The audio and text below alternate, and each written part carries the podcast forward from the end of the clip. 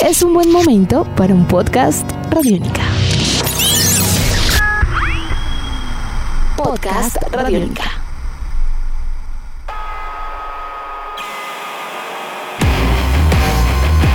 Sean ustedes bienvenidos a una nueva de a una nueva de no a una nueva entrega de Descarga Radiónica, este podcast que realizamos eh, desde los estudios de RTBC y de Radiónica. Mi nombre es Diego Bolaños Estrada, arroba Bolaños Estrada y siempre será un placer, en especial en esta época del año en donde hacemos como este, este esta mirada atrás del año. Eh, siempre será un placer saludar a Iván Zamudio, arroba Iván Zamudio 9, arroba piloto.espacial.3000 en Instagram.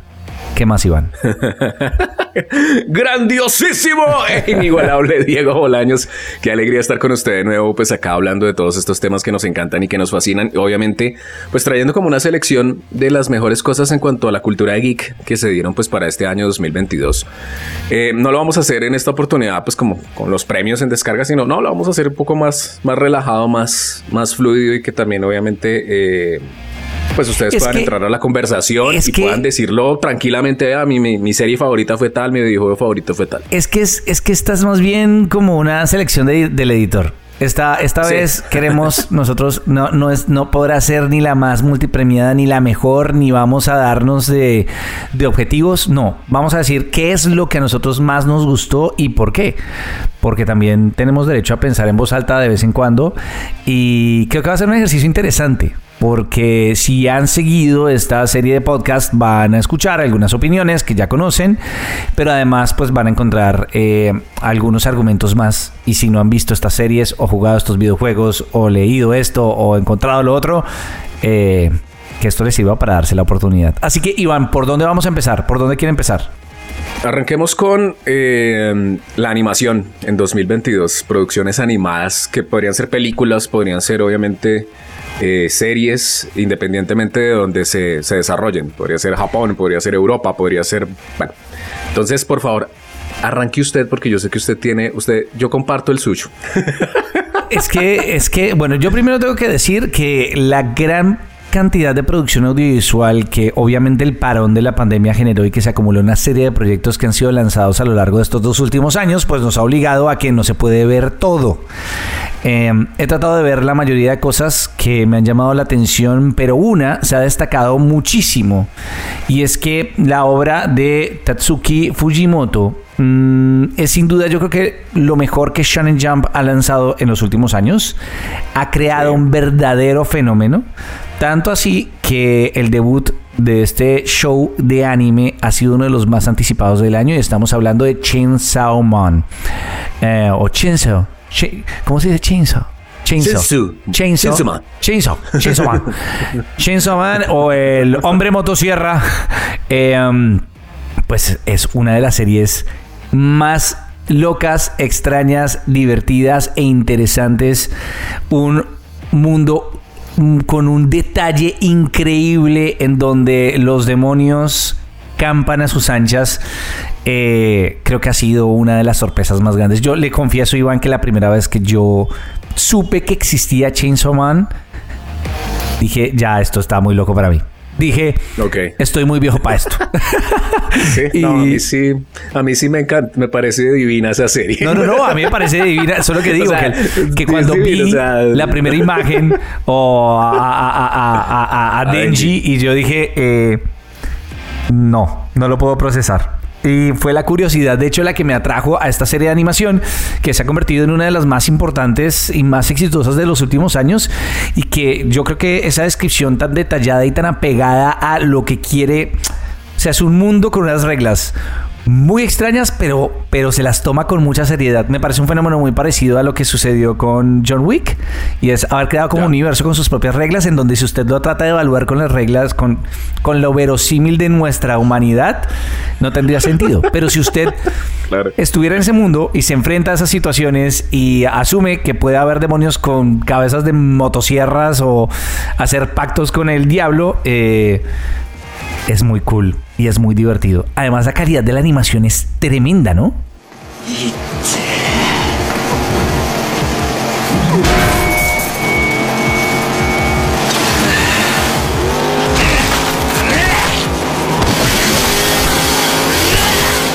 Sí, los estudios Mapa han hecho un trabajo de calidad. A mí una cosa que, que me ha gustado es que eh, por ejemplo, lo de los endings, que cada capítulo tenga su propio ending con una canción diferente, a mí eso me parece que le da un, tono de calidad porque siento que la música es muy... Un tono de calidad y un tono de que nos gastamos todo el presupuesto hoy y por haber, Sí, claro. Claro que hay, que hay inversión fuerte en eso. El opening de la serie es divino. O sea, es un homenaje al cine, pero una cosa fantástica porque uno encuentra referentes absolutamente de todo. Eh, y a mí personalmente le digo algo. Yo supe de Chainsaw Man el año pasado cuando eh, se murió Kentaro Miura, el creador de Berserk. Porque eh, me puse a leer como qué mangas y producciones audiovisuales en Japón habían sido influenciadas por Berserk. Y apareció Chainsaw Man. Y yo decía, ¿pero qué es esto? Y en ese momento no habían anunciado el anime y pues leí y Chainsaw Man era en ese momento un fenómeno en manga muy fuerte, muy grande, muy poderoso. Y obviamente a los meses, póngale cuatro meses más o menos, eh, por decir un aproximado, anunciaron el, anime. Y obviamente ahí las redes sociales estallaron, la gente ya estaba completamente enloquecida con Chainsaw Man. Eh, sí se le nota la influencia de Berserk, de Kentaro Miura, no tanto como por el existencialismo de Berserk, que es un poco complejo. otro cuento. Pero sí por la demonología. O sea, todo el diseño de monstruos, de personajes, de criaturas es muy de Kentaro Miura. O sea, e, el, monstruo de los zombies, por ejemplo, el monstruo de los tomates, eh, ¿no? son criaturas que uno las mira y uno dice, sí, aquí, aquí hay influencia obviamente de esto. Eh, a mí personalmente me encanta que como mezclan muy bien lo kawaii con lo con la violencia, ¿no? O sea, que existe un personaje como Pochita tan lindo y tan bello. Pero a la vez tan, y tan, sanguinario todo por ahí, sí. y, no, mis aplausos personales para, para, de los personajes de esta serie, a mí, fuera de Denji, que me parece genial con todas sus, con, con todo su, toda su timidez, ¿no? Y con todo lo que, lo, lo, lo, apartado, lo alienado, o sea, como lo alienado que ha sido como personaje que está empezando a descubrir, le tocó ser adulto a la brava, en el transcurso obviamente de los acontecimientos de la serie, eh, uy, Power Chan me parece un personaje que está chiflado, pero es fantástico, porque es como una ninfa, ¿no? Es como una ninfa en una ciudad, ¿no? Y todo le parece bonito y todo lo, ve con colores y se acerca a la máquina es, es un tropo, y lo mira y como que, oh. Es un tropo clásico de, de, de, este personaje femenino completamente inocente, pero, con, pero cargado de mucho poder. Eso eso siempre va a enganchar. Algunos, y, yo tengo que decir al respecto, algunos y algunas consideran este tipo de tropos sumamente machistas porque, porque claro, le dan siempre el poder al, personaje masculino y que está y que entiende el entorno, pero en el caso de ella es sumamente divertido. y, y, creo que, que también rodeado de ese poder y además de ese carácter que tiene, eh, ha hecho uno de los personajes más memorables y además más cosplayados de las... Yo creo que este año... Sí. Mucho cosplay. Mucho cosplay de Denji y de, y de Power Chan y y todo el mundo comprando pochitas de peluche. Eso ha sido, ha sido un fenómeno. Bueno, nos vamos para la otra serie. Eh, yo hago aquí, pues, obviamente un, un paréntesis en una, una sección acá interna, pues rápida que se llama Más allá del bien y el mal. Y es que este año pues hubo animación de todo, digamos, de, de todo tipo, ¿no? Hubo producciones obviamente desde Estados Unidos, desde, desde Japón, desde Europa. Y yo la verdad tengo que darle una mención honorífica en esto a la segunda temporada de Primal porque eso está más allá del bien y el mal. O sea, lo hablábamos en un podcast. Sí, de hecho, para que sepan, hay un podcast solamente dedicado un podcast completo. No lo, por eso tampoco lo pongo en mención especial porque no. Pues es que es más allá del bien y el mal. Ya lo dijimos ahí. Tartakovsky es un genio y Primal es como ver la guerra del fuego animada. o sea, es una cosa así súper linda. O sea, es como y visualmente es espectacular. Otra serie pues que ya era vieja pero que llegó este año a territorio colombiano gracias al streaming, eh, que lo hablamos también acá, eh, Last Man, que es eh, un anime hecho en Francia, básicamente. Ah, sí, sí, sí, uy. Sí, no me acordaba, pues buenísimo. Buenísimo, buenísima. Y la serie, pues que yo voy a, decir como una de las mejores producciones del año, eh, recientemente lanzaron el tráiler de la segunda temporada que se estrena a comienzos de 2023 y se llama The Legend of Vox Machina. Evil rises. Our only hope lies in these brave warriors. Qué cosa tan refrescante y tan bonita. Y tan divertida. Y tan divertida. O sea, de verdad es genial. Em, pues la historia es sencilla. Critical Role viene siendo un canal de YouTube y de Twitch donde varios eh, actores y actrices de voz muy talentosos eh, se reunieron a jugar calabozos y dragones. Eso es lo que pasa y ellos han transmitido pues todas sus aventuras y todas las campañas desde hace muchos años, muchos, muchos años. Y digamos que se empezó a crear como un, un ejercicio de cuentería interactiva, pero también un ejercicio de interpretación actoral desde la profesión de cada uno de ellos como actores de voz y ellos interpretaban a sus personajes en las sesiones, ¿no? Eh, eso es muy interesante. Y se creó una campaña de Kickstarter de micromecenazgo para, eh, pues, que esas, eh, esas aventuras que ellos están en YouTube, si las quieren ver, ahí están todas las temporadas de ellos ahí jugando rol. Eh, pues eso se, se, adaptará a animación. Obviamente no dentro del marco de Calabozos y Dragones, porque hay un tema de derechos, pero pues sí dentro del mundo fantástico, pues que ellos eh, obviamente se, inventaron. Eh, en ese parche está Ashley Johnson, ¿no? La que hace de Ellie en, The Last of Us. Entonces, para que más o menos vayan ubicando y vayan dándose cuenta quién es, qué, qué tipo de voces hay. Es, esto es la típica aventura de Calabozos y Dragones donde todo el, digamos, la, el equipo de aventura está conformado por los personajes básicos, o sea, los más, los más emblemáticos. Está el bárbaro, está el bardo, está el ladrón, está la montaraz, está la druida. Entonces están cada uno, está eh, la clérigo.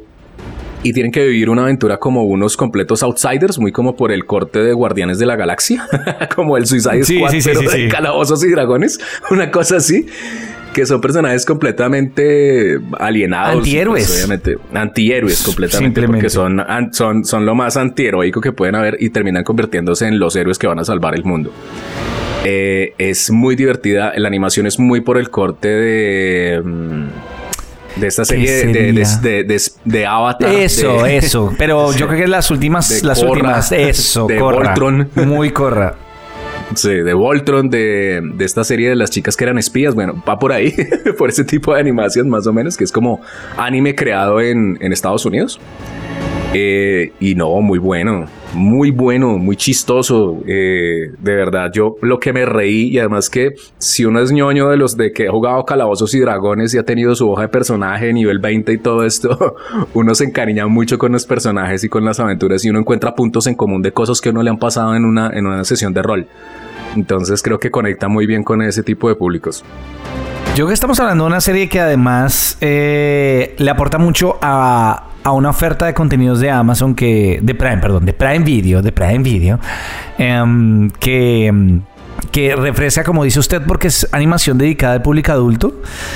Y que. Ah, pues además es, o sea, el humor es bien adulto. Es muy adulto. y, es, y es bien violenta la serie. Exacto. yo, yo, creo que va muy por la onda de. ¿Cómo es que se llama esta serie? Que estamos esperando segunda temporada con locura. ¿Cuál? De superhéroes eh, animada.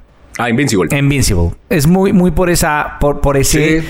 No, no es, no es ese tipo de animación, pero ese tipo de categoría. Es animación para adultos que, que, es divertida, que es refrescante, que es diferente. Y en el caso de esta serie, pues obviamente utiliza todos los tropos de, de, de rol y de los juegos de rol. Y, y se nota que saben de lo que hablan se notan que, que, aquellos que han jugado o que les gusta este tipo de aventuras eh, lo van a haber identificado, pero pues nos da otro, otra toma de esto, con un humor muy norteamericano. Es muy paródica por momentos. Entonces, creo, creo que es una gran serie, muy divertida, además excelente si uno quiere relajarse un rato, reírse. Es una muy buena compañía. Y sabemos algo acerca de nuevas temporadas de esta serie. Y bueno, todavía no. Sí, sí, sí, sí. Lo que le acabo de decir. Eh, estrenan a comienzos de ah, sí, sí, sí. Eh, segunda temporada, porque ya salió el tráiler. O sea, eso quedó en punta, quedó en un cliffhanger ahí con, con los dragones. No voy a decir más. Eh, y el tráiler muestra cómo retoman desde los dragones. ah, ok, ok, sí, o sea, es esta, esta temporada la que va a salir ahorita. Sí, ah, sí, sí, sí, sí. como con, Prime yo estoy descuadradísimo con temporadas eh, por el mismo hecho de, de Invincible que, que nos tiene esperando desde hace rato. Pero pues bueno, que mantenga regularidad y que tengamos esta nueva temporada pronto que la tengamos muy pronto. Esto fue en Descarga Radiónica, primera entrega de varias entregas que vamos a tener alrededor de lo mejor del año 2022. Dejen sus comentarios, cuéntenos cuáles son sus producciones animadas favoritas durante este año. Mi nombre es Iván Samudio, arroba Iván Samudio 9 en Twitter, arroba piloto.espacial.3000. Diego, como siempre, eh, un placer. Y hasta la próxima.